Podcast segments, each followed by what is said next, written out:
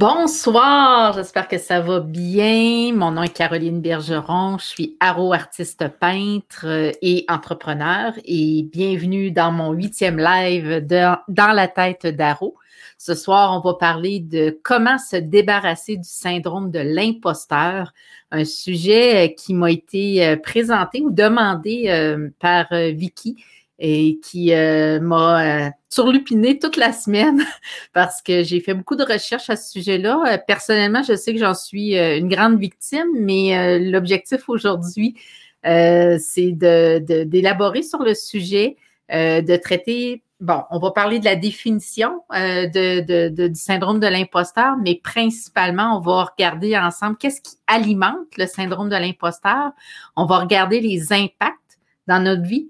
Puis surtout, euh, restez en ligne parce que je vais vous parler des 14 solutions pour vous débarrasser du syndrome de l'imposteur une fois pour toutes.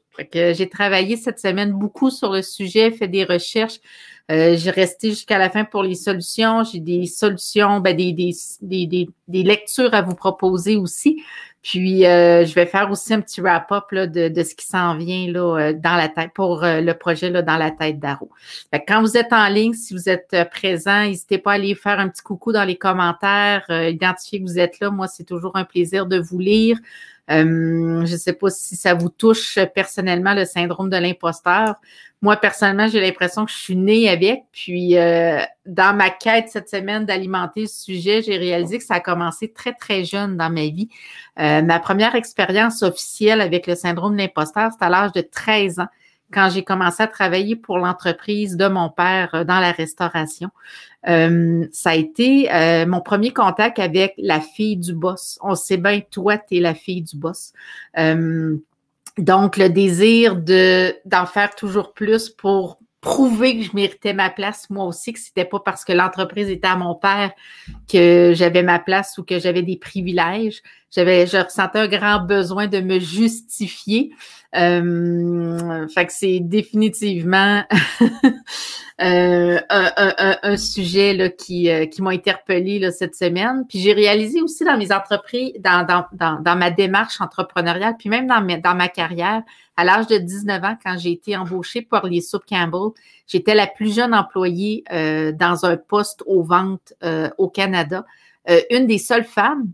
Puis, à l'intérieur de six mois, j'ai eu accès à un poste de direction dans la compagnie. Euh, on m'a transféré à Montréal. Puis, encore là, de faire ma place, la petite jeune qui parlait pas anglais, euh, qui déménage à Montréal, qui se ramasse avec des clients anglophones, avec euh, un mandat, avec des objectifs.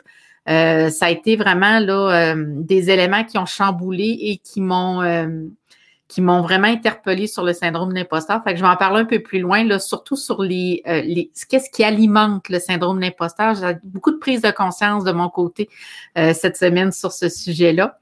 À 29 ans, quand j'ai quitté Campbell pour revenir à Québec avec mon conjoint, racheter l'entreprise familiale à ce moment-là, euh, des femmes entrepreneurs en restauration. en 2005, il n'y en avait vraiment pas beaucoup. C'était vraiment un monde d'hommes. Puis j'étais dans un regroupement d'affaires aussi où j'étais une des seules femmes dans la pièce dans les débuts. on était peut-être trois ou quatre sur 50. Fait que j'ai toujours gravité, c'est ce que je me suis rendu compte, dans un monde d'hommes. Euh, puis euh, ça enlève absolument rien. Au contraire, euh, j'ai toujours été super bien traitée. puis j'ai trouvé ça même à la limite très enrichissant de pouvoir voir la mixité de nos, nos aptitudes, nos habiletés, puis de voir les forces de chacun. Puis, euh, mon dernier gros syndrome l'imposteur, il y en a eu deux dernièrement. Le premier à 42 ans, donc il y a euh, bien un peu plus de quatre ans. Euh, j'ai quand j'ai décidé de faire le saut avec Arrow, de me lancer, euh, j'ai eu pas mal de bâtons dans les roues à ce moment-là dans, dans la démarche, surtout de me positionner parce que j'ai, je me suis rendu compte que j'avais un grand besoin de validation. Je ne sais pas vous de votre côté si c'est quelque chose qui est présent chez vous, le, ce désir ou ce besoin de se faire valider en échangeant avec les autres. Mais euh, on m'a remis à ma place assez vite en disant, ben Caroline, tu peux pas prétendre être une artiste avant d'avoir fait tant d'œuvres ou avant d'avoir vendu tant d'œuvres.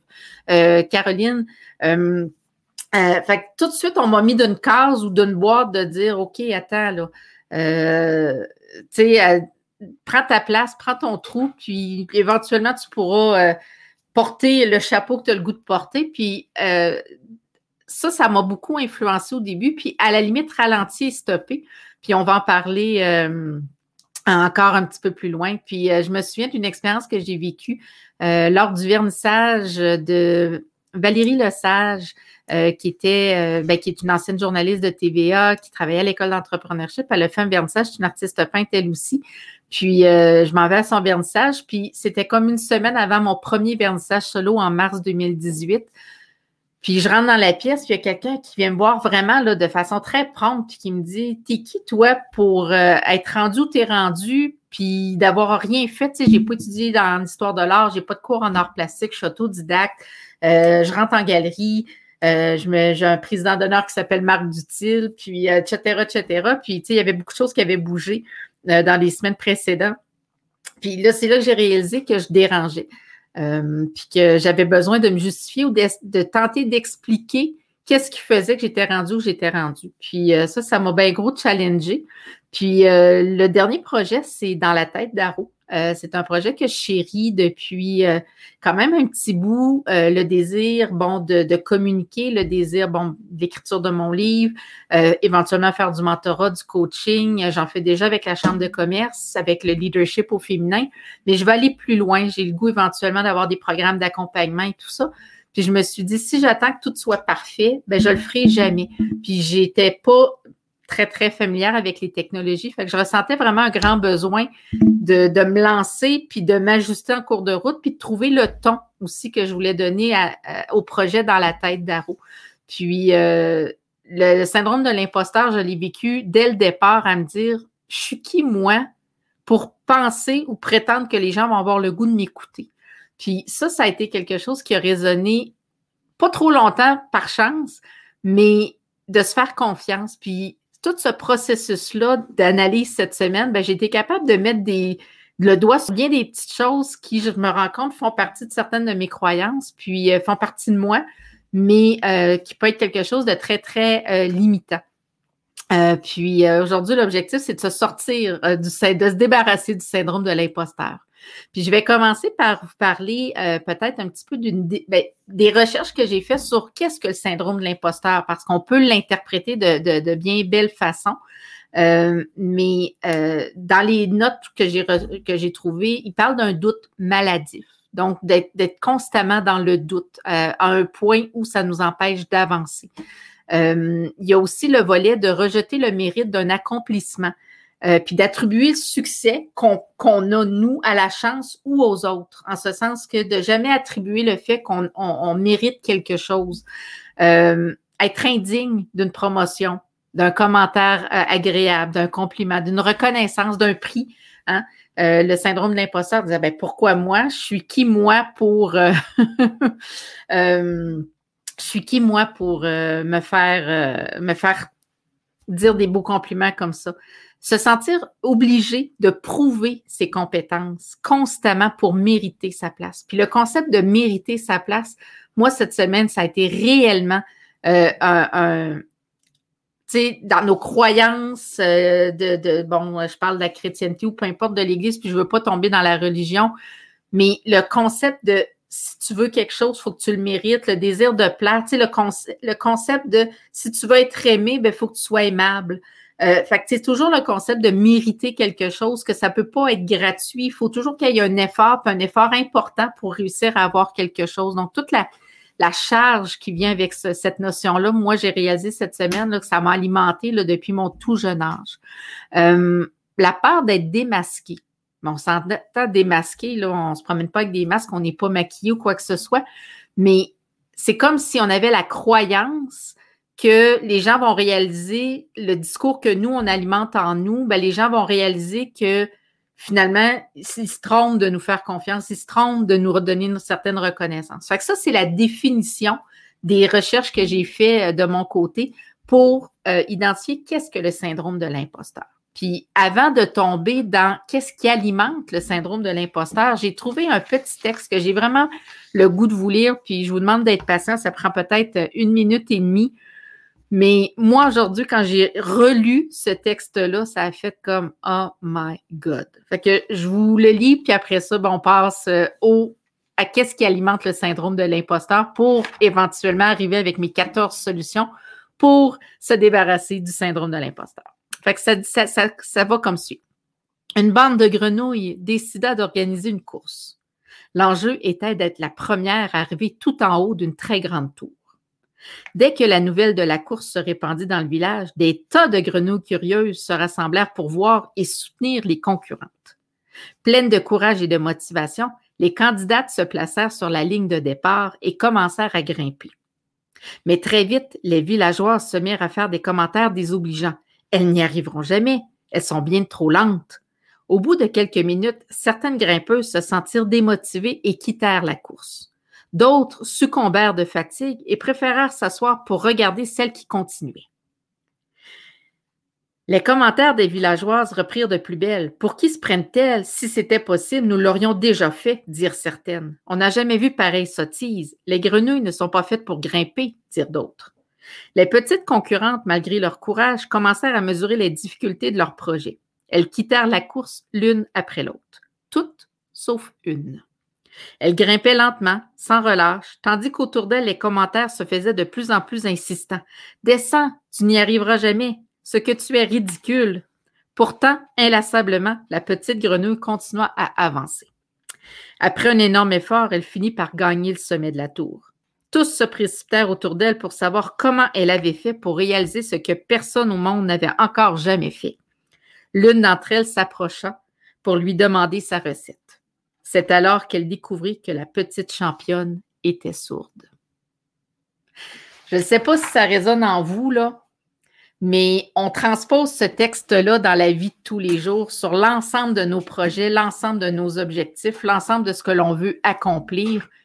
Puis en tout cas, moi, ça a été là, de dire, on n'écoute-tu pas assez ou trop les gens autour de nous?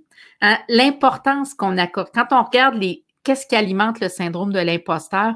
Je ne sais pas si ça résonne en vous, n'hésitez pas à commenter. Je vous lis euh, en diagonale pour ne pas perdre le fil de, tout ça, mais je suis vraiment heureuse des gens là, qui commentent. Puis euh, je prends le temps de tous vous relire et de vous réécrire par la suite, soyez-en assurés.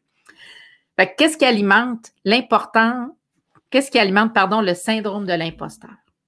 L'importance qu'on accorde au regard des autres. Puis je vais lever la main, là mon besoin de validation dans ma vie a été tellement présent que le regard des gens a aiguillé bon nombre de mes décisions. M'a pas empêché d'aller où je voulais aller, mais m'a définitivement ralenti, puis souvent blessé. Puis on a travaillé, on a, on a abordé dans les livres précédents, on a parlé de toute la gestion des attentes puis l'importance qu'on accorde au regard, des autres dans le syndrome de l'imposteur est définitivement quelque chose qui alimente le syndrome de l'imposteur. La comparaison. Euh, dans, je donne un exemple à, compétence égale, à attitude, aptitude égale. On va se comparer entre, des candidats pour un poste. On va se comparer à des collègues de travail. On va se comparer à d'autres parents. On va se comparer à d'autres entrepreneurs. On va euh, toutes, toute la comparaison qu'on va alimenter va venir, euh, oui, alimenter le syndrome de l'imposteur, mais va venir, tu sais, c'est un principe souvent qui est associé la comparaison à la dévalorisation. Puis, euh, fait que c'est un élément quand on en est conscient, aussitôt qu'on se compare, on, on a plus de chances de tomber dans le syndrome de l'imposteur. La croyance, j'en parlais tantôt, qu'on doit mériter quelque chose pour l'avoir. Euh, donc, d'avoir fait des efforts. Euh, ça, c'est quelque chose qui alimente aussi le syndrome. Euh, j'ai réalisé qu'il y a une différence cette semaine entre la confiance en soi et l'estime de soi. Puis éventuellement, je pense que je vais en faire un live parce que pour moi, ça a été vraiment un aha moment de, réaliser ça parce que je suis une personne qui a quand même une bonne confiance en elle sur mes, compétences, mes connaissances, mais je me rends compte que j'ai encore beaucoup de travail à faire sur l'estime de moi. Donc, le regard que j'ai, la bienveillance que j'ai à mon égard. Puis, le 24 mai, euh, lors du live, je pense c'est le 10 ou le 11, euh, je vais aborder un sujet euh, quand même très, très délicat dans ma vie, mais je ressens le besoin de le faire. Fait que le 24 mai, ce sera un rendez-vous où on pourra parler beaucoup de, tout ce, sujet-là. J'ai réalisé aussi que aussitôt qu'on est à l'état, pas embryonnaire, mais qu'on est au début d'un projet, le syndrome de l'imposteur est beaucoup plus fort que lorsqu'on a euh, une certaine euh, routine qui s'est installée. Puis, euh, fait que, sachant cela, en étant conscient que lorsqu'on rentre dans un nouveau projet, euh, on n'est pas encore, on n'a pas tous nos repères, les angles morts n'ont pas tout été vus, etc. Mais ça peut alimenter le syndrome de l'imposteur quand on est à cet, aspect-là d'un projet. Euh, on a parlé tantôt de la recherche de validation, euh, puis c'est souvent causé par un manque de confiance en soi ou une faible estime de soi. Fait que c'est quand même tout, tout est lié. Euh, quelque chose encore là que je lève la main puis que ça m'a ça m'a assommé un peu quand j'ai lu là-dessus cette semaine. Le syndrome de performance alimente le syndrome de l'imposteur. Fait que tout le désir d'être pas la meilleure, mais d'être reconnue, euh, d'être une, une, inspiration, euh, d'être une personne qui va être en avant hein, dans les initiatives, les tendances, etc., qui ne regardera pas nécessairement en arrière, qui est pas pour, qui va créer au lieu de copier, euh, qui va bâtir euh, au lieu de, de, de, de, juste suivre son chemin. Bien, ces gens-là qui ouvrent la voie, si je peux dire, ben le syndrome de performance de toujours plus, puis à un moment donné, ben, on crée un pattern où les gens s'attendent à ça. Fait qu'on est comme pris dans un engrenage. Puis, euh, ça alimente encore là le désir d'être à la hauteur, hein, de ne pas déplaire, le désir de plaire, euh, alimente encore là ce facteur-là. Puis, euh, je, parlais aussi des croyances limitantes que nos parents ont, à la limite involontairement, mais, mais chez nous, puis tu sais, mes grands-parents, ben l'homme travaillait, la femme était à la maison, élevait les enfants. Fait que le rôle de la femme qui est très, très présent dans le quotidien bon, de la famille, de prendre en charge l'organisation de la maison, le, tout le modèle de vie quotidien à travers une carrière.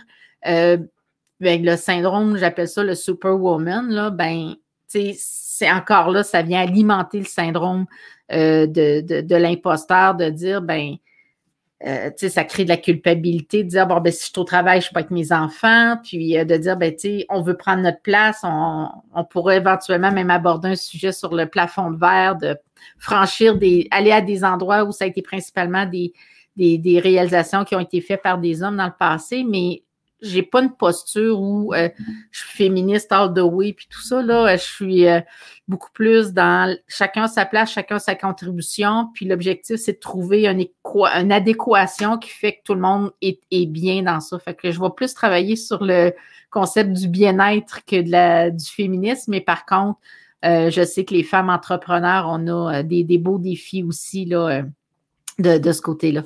Puis j'ai quelques citations qui m'interpelle. La première, c'est la première étape est de dire que tu peux.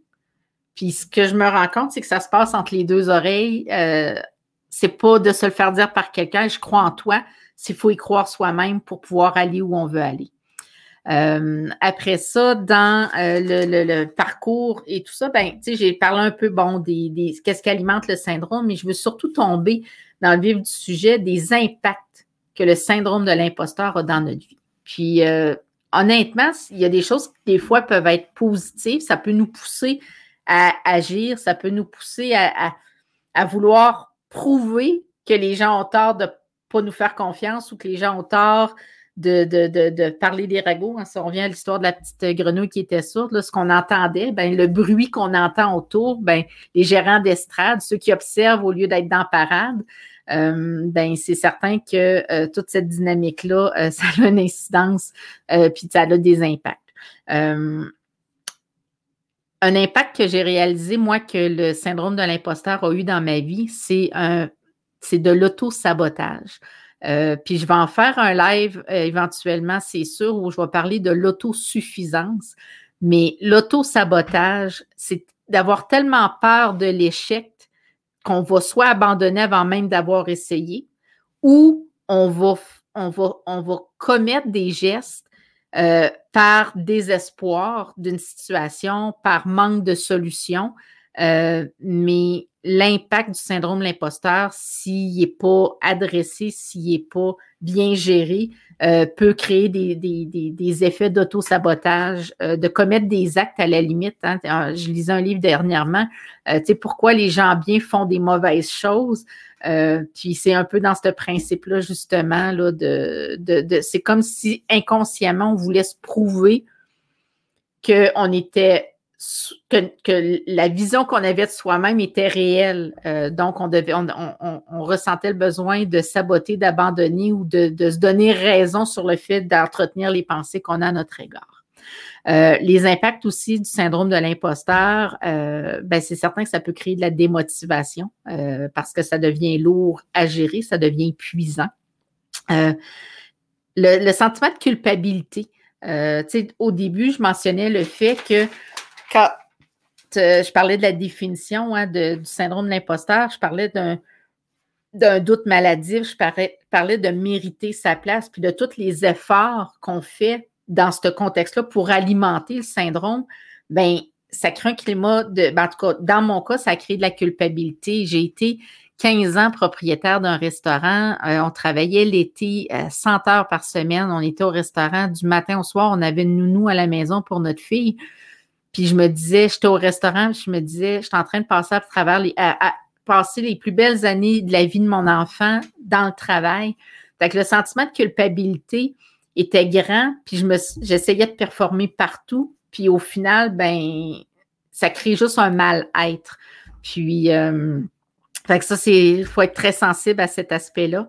Euh, puis j'avais l'impression de me sacrifier. Euh, tu sais, sais, le superwoman, là, ben, tu j'avais l'impression que tous les choix que je faisais étaient bons pour certains, mais au final, intrinsèquement, dedans de moi, c'était pas toujours les meilleurs choix. Puis, était alimenté par, ben, je veux pas déplaire, je me suis engagée, il n'y a pas de porte de sortie. Fait que, euh, fait que ça, c'est des choses, en tout cas, moi, qui, euh, au niveau là, des impacts, euh, ce sentiment-là de culpabilité, de sacrifice a été très, très grand. on s'entend que le syndrome de l'imposteur amène un stress permanent. On travaille sous pression parce qu'on veut tellement over-performer, tellement prouver qu'on mérite les hommages, les honneurs, euh, les commentaires, euh, les compliments ou un poste, hein, parce que souvent le syndrome d'imposteur est associé à la quête d'un poste ou le fait d'avoir accès à des postes de direction, des... mais c'est, je pense que le syndrome d'imposteur peut être présent dans plusieurs facettes de nos vies. Euh, puis je sais que ce syndrome-là, l'impact est alimenté beaucoup par les peurs. Peur de l'échec, peur d'être jugé, peur d'être rejeté, peur de ne pas être aimé. Euh, puis euh, ça, ben, c'est certain que c'est ça. en tout cas, je ne veux pas non plus tomber dans le négatif et autres, mais ce que je me rends compte, c'est que le syndrome de l'imposteur, j'ai hâte de vous parler des solutions parce que moi, c'est des choses sur lesquelles je vais travailler certainement mais euh, c'est important de bien comprendre qu'est-ce que ça crée pour pouvoir l'identifier, pour pouvoir corriger la situation. Fait qu'au final, la démarche est beaucoup orientée vers cet aspect-là. Euh, un point, moi, qui m'a été vraiment, là, ça a été comme, euh, je, dirais une claque d'en face cette semaine, là, mais difficulté à demander de l'aide. Puis dans ma vie, j'ai vécu beaucoup de situations où j'aurais dû lever la main, puis j'ai assumé au détriment de ma santé. Puis ça, ça, ça, a créé des choses qui ne sont pas vraiment super cool non plus, mais la difficulté à demander de l'aide. Donc, le syndrome de performance, euh, le désir de ne pas déplaire, le désir de plaire, de penser qu'on doit mériter quelque chose, donc de toujours overdouer tout ce qu'on fait. Euh, ben, tout ça ensemble, ben, c'est euh, très, très lourd à porter. Puis ça peut amener, bien sûr, là, euh, tout, le concept de burn-out et, compagnie. Là, puis on s'entend que c'est un sujet assez. Euh, on entend parler vraiment beaucoup en ce moment, là, donc qui me touche euh, personnellement. il y a un sentiment de honte. on parlait de culpabilité, puis je sais qu'il y a une différence entre la culpabilité et la honte, mais je sais que le syndrome de l'imposteur peut créer un sentiment de honte. je sais qu'on peut avoir aussi de la difficulté à reconnaître notre propre valeur. Sais, le I am enough, tu es assez. Euh, j'ai vécu une situation euh, quand je suis rentrée à l'école d'entrepreneurship de Beauce où euh, on a été accueillis, puis la personne qui nous a accueillis disait j'ai des grandes attentes pour vous. C'est un cursus incroyable dans lequel vous embarquez un deux ans là, très, très intense, investissement en temps, en énergie, en finances, en, etc. Puis, il dit, j'ai de grandes attentes. Puis j'ai réalisé que juste de me faire dire que quelqu'un a des attentes à mon égard, euh, ben ça rajoutait une couche de pression additionnelle au lieu juste de me dire Hey Caroline, tu es juste extraordinaire d'être ici. On a un beau voyage devant nous, puis ça va bien aller. Puis ce principe-là, ben, ça a été des, des highlights dans mon parcours de vie qui m'ont fait réaliser à quel point je carburais avec le regard des gens parce que j'aurais pu dès le départ me dire ben, J'en ai rien à.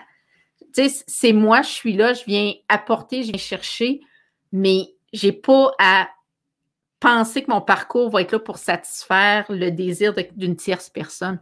Mais ça, ça m'a pris des années à le comprendre.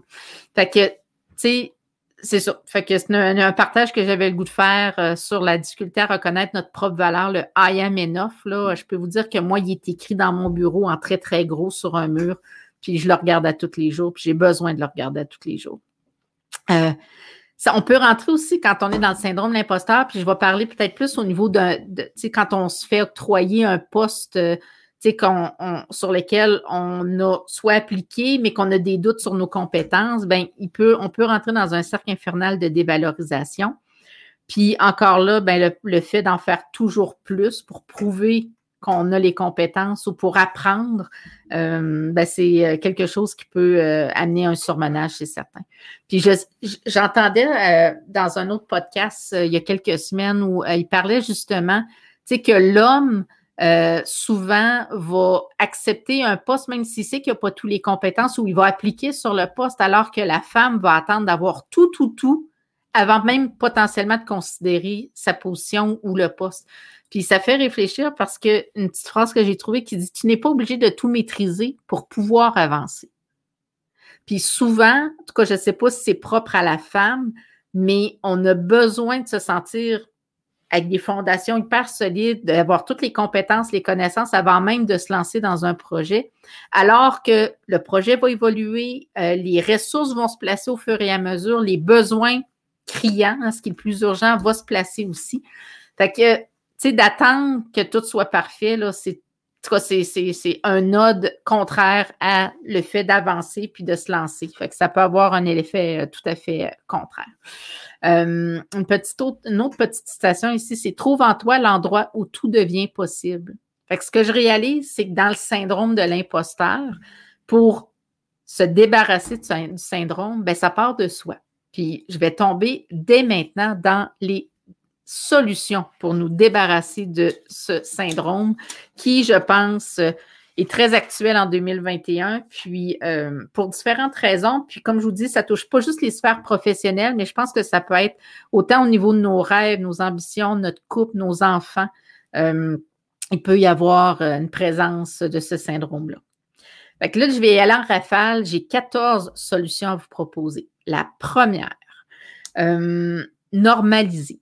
70% des femmes ressentent le syndrome de l'imposteur. C'est un phénomène de société, donc vous n'êtes pas seul. Fait que, quand on fait des thérapies ou qu'on est accompagné, là, il y a des mots qui reviennent, normaliser, dédramatiser, objectivité, etc.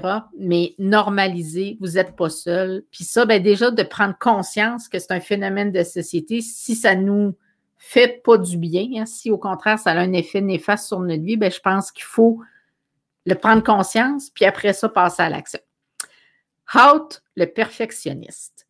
Le perfectionnisme, pardon.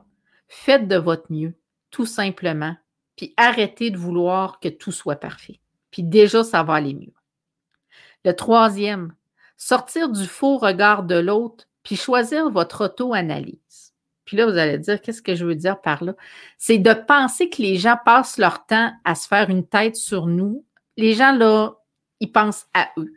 Puis, euh, quand on prend conscience que ma réalité, c'est ma réalité, puis la leur, c'est la leur, bien, arrêtez de penser que les gens ont juste ça à faire penser à vous ou, vous juger ou autre, puis vous êtes capable vous-même d'identifier est-ce que j'ai donné le meilleur de moi aujourd'hui? Est-ce que j'aurais pu faire quelque chose autrement?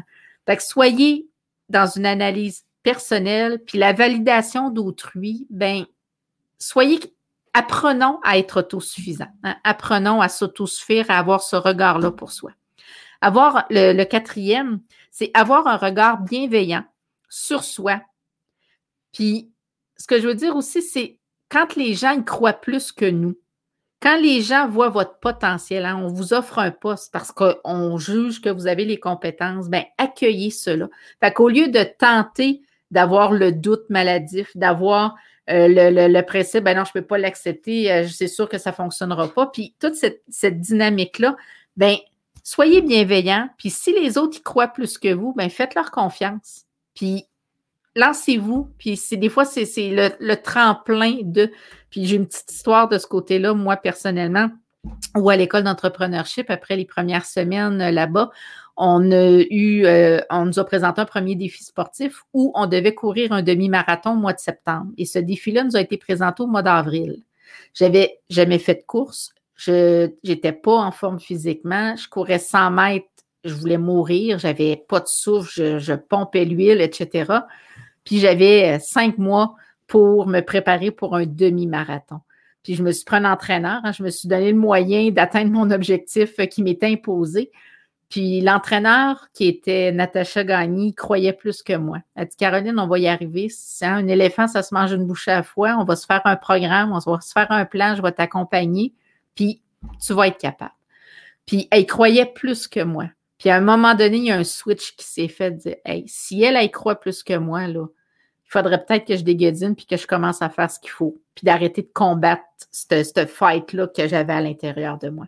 Fait que écoutez ce que les autres, quand quelqu'un vous dit un compliment, remerciez-le, puis accueillez-le. Hey, cette personne-là a vu ça en moi. Ben, merci.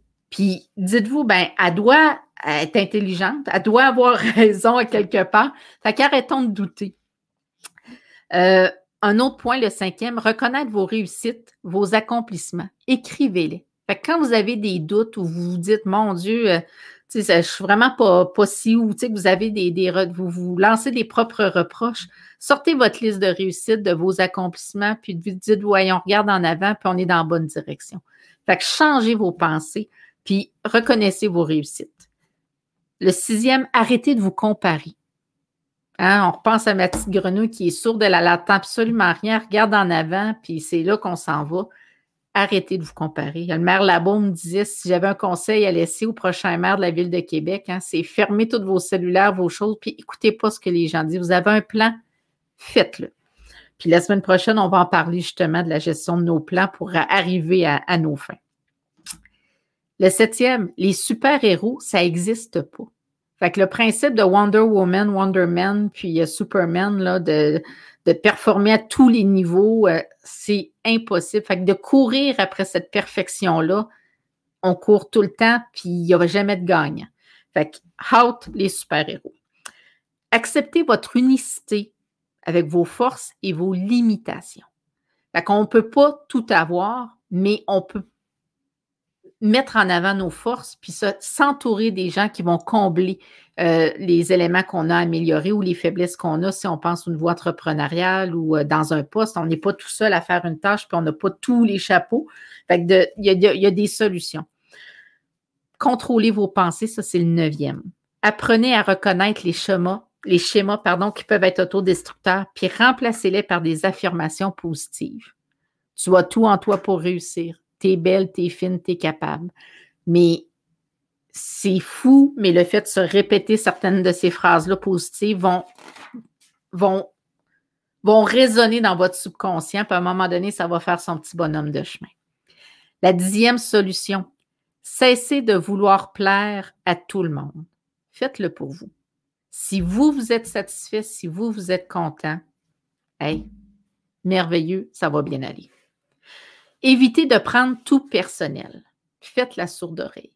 Hein? La réalité de la personne, si la personne vous, juge, porte un commentaire, le gérant d'estrade, ben, c'est pas lui qui est dans parade, c'est vous. Fait faites-le pour vous, puis mettez-vous des œillères, puis continuez à regarder en avant.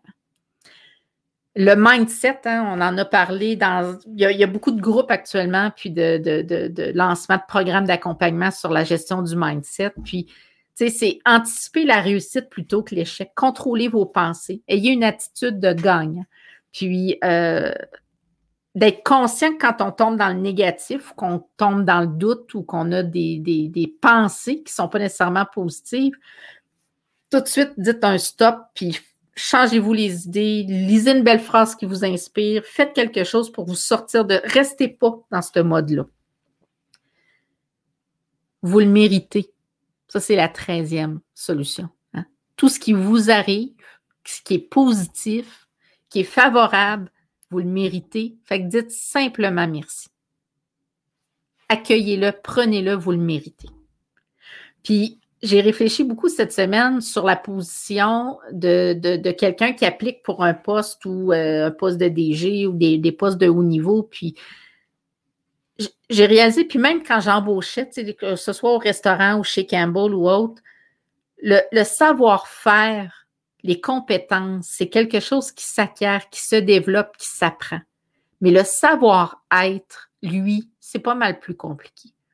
Fait que misez vos forces sur votre savoir-être, hein, vos pensées positives, votre, votre énergie, votre verve, euh, le désir d'être agréable, le, puis l'énergie que vous allez déployer va faire toute la différence dans ce que vous allez attirer à vous. Fait ça, c'était euh, le sujet finalement de comment se débarrasser du syndrome de l'imposteur. Euh, j'ai des suggestions de lecture pour vous. Puis, je vais juste vous partager une petite citation ici qui dit Parfois, la partie la plus difficile du voyage est de croire qu'on le mérite. Puis, comme je vous disais, j'ai parlé beaucoup de mérite. Puis, dans, quand j'ai lancé l'idée de, ce podcast-là, de, ce live-là, euh, le, principe de mériter quelque chose, pour moi, c'était euh, très, très fort. Puis quand j'ai lu cette phrase-là, ça m'a fait dire, hey, la journée où tu crois que tu le mérites, le voyage, là, ça, c'était le plus difficile. Après ça, c'est juste d'avancer puis de faire un pas à la fois. Une autre euh, petite citation que j'aime beaucoup, cela semble impossible jusqu'à ce qu'on le fasse. De croire que tout est possible, peu importe ce qu'on entend, ce qu'on se fait dire ou autre, ben, ça va avoir une incidence sur le fait que vous allez pouvoir avancer. Puis d'enlever la pression, d'enlever les briques qu'on traîne, la lourdeur du sac à dos qu'on traîne quand on traîne le syndrome de l'imposteur, puis la Wonder Woman, puis qu'on on traîne toutes les, croyances qui nous, habitent, ben c'est certain que ça fait, euh, ça, devient lourd à la longue. Euh, je vais aussi vous parler des suggestions de lecture pour la semaine, puis j'espère que vous allez rester jusqu'à la fin parce que j'ai le goût de vous parler du sujet de la semaine prochaine. Je vais vous lancer le sujet mais je vais aussi vous parler d'un événement avec Caro qui a lieu les deux prochains week-ends, les vendredis, samedis, dimanches, les 14, 15, 16 et 21, 22, 23 mai, euh, où je présente une nouvelle collection, une exposition. Euh, c'est deux ans de travail pour euh, réussir finalement là, à présenter une trentaine de nouvelles œuvres à la Galerie Aro à. Puis j'ai une invitation spéciale pour vous. Fait restez jusqu'à la fin. Fait que trois suggestions de lecture cette semaine. Puis si vous allez dans les commentaires, vous allez voir euh, les premiers commentaires, c'est les miens. Vous avez les trois suggestions de lecture que je vais vous faire aujourd'hui. Puis vous avez aussi le lien pour euh, assister à mes vernissages, donc l'invitation VIP pour vous, pour euh, les, gens là, qui suivent dans la tête d'Aro. Puis j'y reviens tantôt là, sur le sujet de cette exposition. Fait que le premier livre, Confiance illimitée de Franck Nicolas. Euh, c'est un super de beau livre. Euh, ça dit comment réussir et choisir sa vie en toute liberté. Puis, euh, c'est ça, ça parle beaucoup du syndrome de l'imposteur, mais surtout des solutions pour s'en débarrasser. Un super de beau livre qui est en anglais. Je ne sais pas s'il se fait en français. Peut-être que oui, là. You are a badass. Ça dit simplement comment arrêter de douter pour, hein, pour shiner, pour montrer, pour, pour grandir, pour montrer votre greatness, hein, pour euh, montrer le plus beau de vous, puis commencer à vivre une vie incroyable. Puis c'est une phrase que je dis souvent euh, dans mes vidéos ou autres, euh, où je dis je suis une personne ordinaire qui a choisi de vivre une vie extraordinaire, puis tout le monde peut faire ce choix-là. Et le dernier livre que je vous propose, La magie de voir grand, de David Schwartz. Puis ça parle de fixez-vous des buts élevés, puis dépassez-les. Fait que, dans le fond, que tout est possible, euh, ça fait partie un peu de cet aspect-là. Fait que ça, c'est mes suggestions de lecture pour cette semaine. Ils sont dans les commentaires, fait que vous pouvez retrouver là, toutes les informations à ce sujet-là. Euh, je veux aussi mentionner que le, les lives sont en rediffusion sur YouTube, sur Facebook. Ils sont en podcast, version podcast sur Spotify dans la section Dans la tête d'Aro. Euh, fait qu'il y a possibilité de les réécouter. Si vous aimez le contenu que je vous partage, n'hésitez pas à le partager à quelqu'un que ça peut résonner en lui, que ça peut faire du bien. Euh, je pense que du contenu, il y en a beaucoup. Si celui-là vous plaît, ben c'est certain que tout le rayonnement que vous pouvez euh, faire euh, sur le projet dans la tête d'Aro va faire qu'on va multiplier les, les, la présence des gens, puis on va arriver à bâtir finalement une communauté puis un groupe qui va être super agréable. Après ça, euh, donc, euh, c'est ça. Puis, euh, l'exposition dans la... Dans, dans excusez-moi, j'allais dire dans la tête d'Aro, mais l'exposition Le temps nous appartient, c'est des œuvres de la collection pure. c'est vraiment, là, il y en a pour tous les goûts, de tous les formats. Il y a des petits formats. J'ai des produits dérivés aussi qui vont être présentés là, lors de l'exposition. Puis, euh, c'est vraiment de façon sécuritaire. N'hésitez pas. Euh, c'est sur rendez-vous. Le lien est dans les commentaires. Euh, vous avez les plages. C'est environ une trentaine de minutes par bulle familiale. Vous pouvez être accompagné de conjoints, conjointes, les enfants, etc.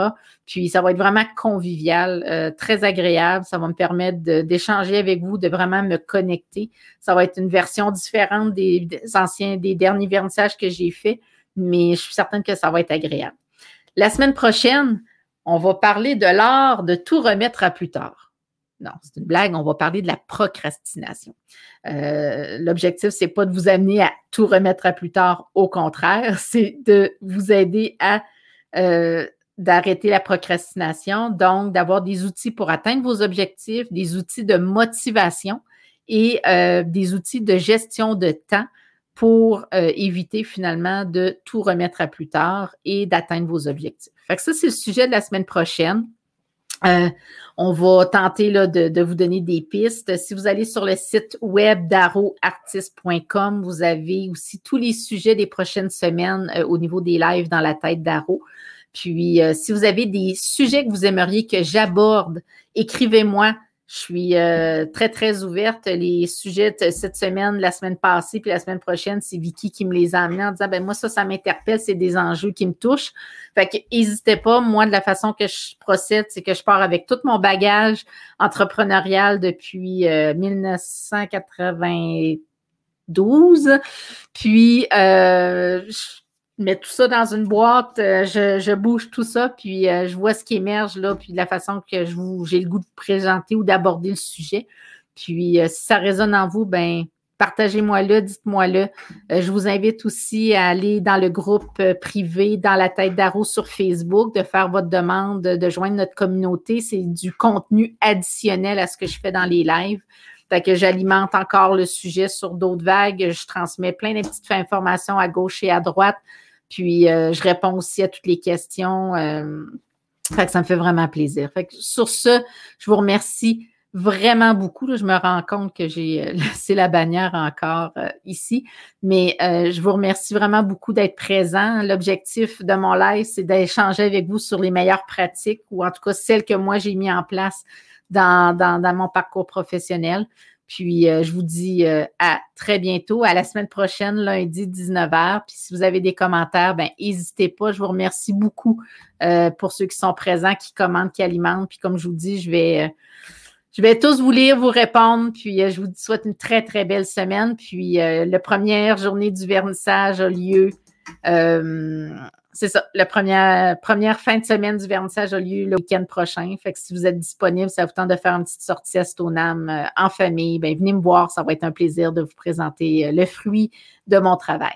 Bonne semaine à tous. Merci beaucoup.